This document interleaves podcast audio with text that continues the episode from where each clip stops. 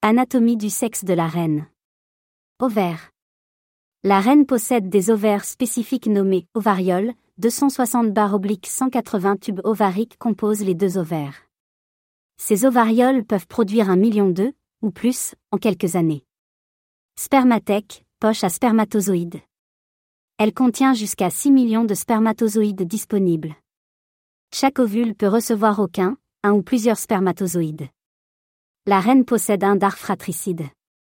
Elle est constituée de glandes spécifiques en Y permettant de nourrir les spermatozoïdes.